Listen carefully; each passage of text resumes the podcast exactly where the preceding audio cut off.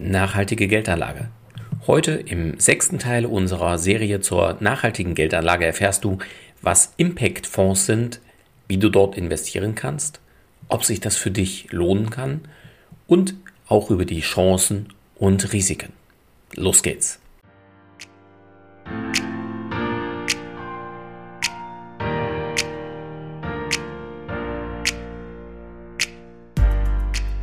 Herzlich willkommen zum Podcast deines Geldkümmerers. Werde finanzschlau und erfahre, wie du dein Geld clever und entspannt arbeiten schicken kannst. Direkt in deine Ohren von und mit Christian Schneider, deinem Finanzschneider und Geldkümmerer.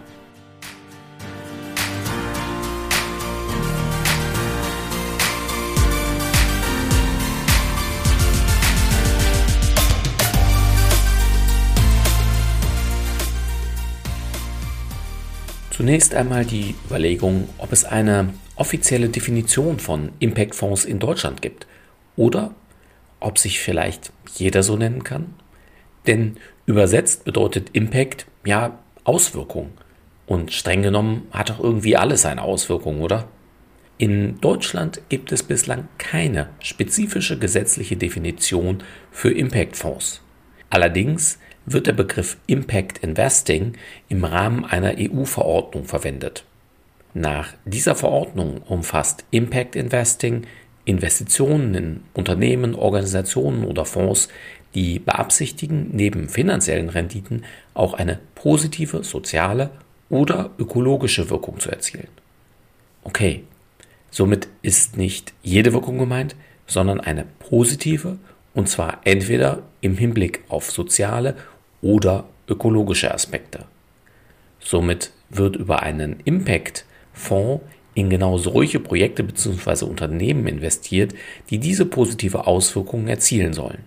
Hierbei steht gleichzeitig auch die Gewinnerzielungsabsicht mit im Fokus. Es geht also nicht nur darum, etwas Gutes zu tun, sondern damit auch für sich Geld zu verdienen. Und dieser Impact, also diese Auswirkung muss messbar sein und sollte in einem entsprechenden Reporting offengelegt werden. Dies unterscheidet die Impact-Fonds oft von anderen nachhaltigen Fonds oder Geldanlagen. Bei denen ist die Auswirkung eben oft nicht nachweisbar oder wird nicht gemessen. Denn diese Transparenz und Messbarkeit ist eine echte große Herausforderung. So werden in einem Impact-Fonds neben Ausschlusskriterien, beispielsweise den kategorischen Ausschluss fossiler Brennstoffe, auch positive Ziele definiert. Investiert ein Impactfonds also in erneuerbare Energien zum Beispiel wie Solar- oder Windkraft, kann das Ziel in die Erzeugung einer bestimmten Menge an Ökostrom pro Jahr liegen, die dann gemessen und dokumentiert wird. Jetzt werben da draußen einige damit, dass sie Umwelt- oder Klimafonds seien. Klingt doch erst einmal gut und ähnlich, oder? Und ja, ein Impact-Fonds, der einen ökologischen Fokus hat, kann man auch als Umwelt- oder Klimafonds bezeichnen. Doch umgekehrt wäre es leider meist ein Trugschluss. Denn Umwelt- oder Klimafonds können auch Fonds sein, die in Unternehmen der Umwelt- oder Klimatechnik investieren, aber gegebenenfalls nicht nur oder die Auswirkungen sind nicht messbar oder werden schlicht nicht gemessen. Sei bitte somit auf der Hut, wenn ein Fonds Umwelt oder Klima schon im Vornamen enthält. Es kann genau der richtige für dich sein, muss es aber eben nicht, denn auch die Marketing- und Werbeabteilungen der Fondsanbieter haben gemerkt, dass sich mit einem grünen Anstrich Geld verdienen lässt. Leider teils auf deine Kosten und auch auf Kosten der Umwelt. Welche konkreten Anlagebeispiele für Impactfonds gibt es denn nun?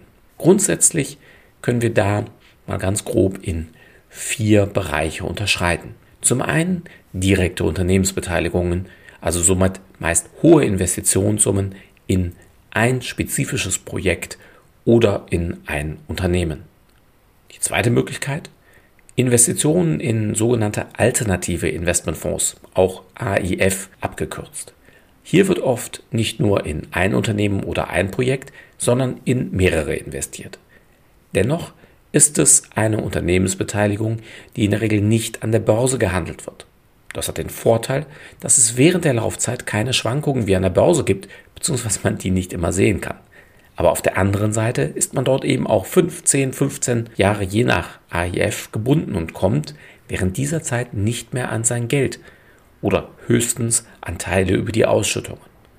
Vorteil ist meist, dass man genau weiß, in welches Unternehmen oder welche Unternehmen und Projekte investiert wird. Es ist etwas, ja, ich sag mal, zum Anfassen. Dafür muss man eben in Kauf nehmen, dass man dort viele Jahre investiert ist und investiert bleibt. Dritte Möglichkeit, Investitionen in offene Fonds, also das, was man landläufig unter Investmentfonds versteht. Sind diese als Impactfonds ausgestaltet, bringen sie alle Vor- und auch Nachteile der übrigen Investmentfonds mit sich. Außer vielleicht, dass man gleichzeitig und zwar messbar etwas für die Umwelt oder soziale Belange tut. Hier sollte man jedoch darauf achten, dass es keine oder möglichst wenige Klumpenrisiken gibt. Das bedeutet, dass du mit deinem Geld in dem Fonds nicht nur in wenige Unternehmen oder nur in einer Branche investiert sein solltest.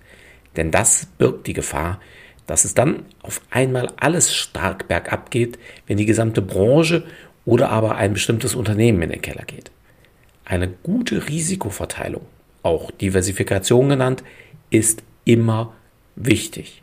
Impact-Fonds hin, Impact-Fonds her. Die vierte Möglichkeit ist, ja, auch im Bereich der Altersvorsorge gibt es mittlerweile einige Versicherungen, mit denen in Impact-Fonds investiert werden kann. Je nach Anbieter in alle der drei zuvor genannten Formen. Eine Versicherungsgesellschaft als Beispiel investiert das Geld der Versicherten in Windkraft, Solarkraft und Wasserkraftanlagen in Europa. Also nicht über einen großen Fonds, sondern so, dass man genau weiß, wo das eigene Geld mit investiert ist und man tatsächlich diese Anlagen auch besuchen kann, wenn man es denn dann möchte. Und sind die Renditen jetzt oder die Gewinnerwartungen schlechter als bei normalen Fonds oder ETFs? Sehr gute Frage, doch die Antwort ist nicht ganz so trivial. Deshalb gibt es dazu einen separaten Podcast und zwar schon beim nächsten Mal in zwei Wochen. Wichtig, aber das weißt du sicherlich schon, wenn du den einen oder anderen Podcast deines Geldkummers schon gehört hast. Wichtig ist und bleibt, sich zu informieren. Denn es wird da draußen viel versprochen, aber leider nur wenig gehalten. Und auch das weißt du schon, du musst das nicht alleine tun, insbesondere nicht auf Dauer. Denn genau dafür gibt es ja Expertinnen und Experten wie deinen Geldkümmerer. Gemeinsam mit dem Geldkümmerer legt ihr fest, welche Ziele du hast, wählt gemeinsam lukrative Investitionsmöglichkeiten aus und er kümmert sich dann um dein Geld, steht dir bei Fragen immer zur Verfügung und kommt bei Bedarf auch auf dich zu. Nicht umsonst heißt es, entspannt Geld anlegen mit dem Geldkümmerer. Fassen wir für heute zusammen. Impactfonds erzielen einen messbar positiven Beitrag mit ihren Investitionen und zwar in ökologischer und oder sozialer sowie in finanzieller Hinsicht. Mit Impactfonds kannst du mit gutem Gewissen Geld verdienen. Die positive Auswirkung ist messbar und wird auch gemessen. Es gibt ganz grob vier Möglichkeiten in Impact-Fonds zu investieren. Diese lassen sich auch gern kombinieren. Natürlich gibt es auch neben den ganzen Chancen und Vorteilen entsprechende Risiken. Informiere dich darüber auch wie bei allen Anlagen, bevor du dich für eine Anlage entscheidest. Und beim nächsten Mal hörst du, ob du bei deiner nachhaltigen Geldanlage, zu denen auch diese Impact-Fonds gehören, auf Rendite oder Gewinne verzichten musst. Bis dahin bleibe neugierig, entspannt und werde noch finanzschlauer. Abonniere meinen Podcast, höre weitere Folgen oder sieh dir gern auch unsere Videotutorials an. Bis bald, sagt dein Christian Schneider als dein Finanzschneider und Geldkümmerer.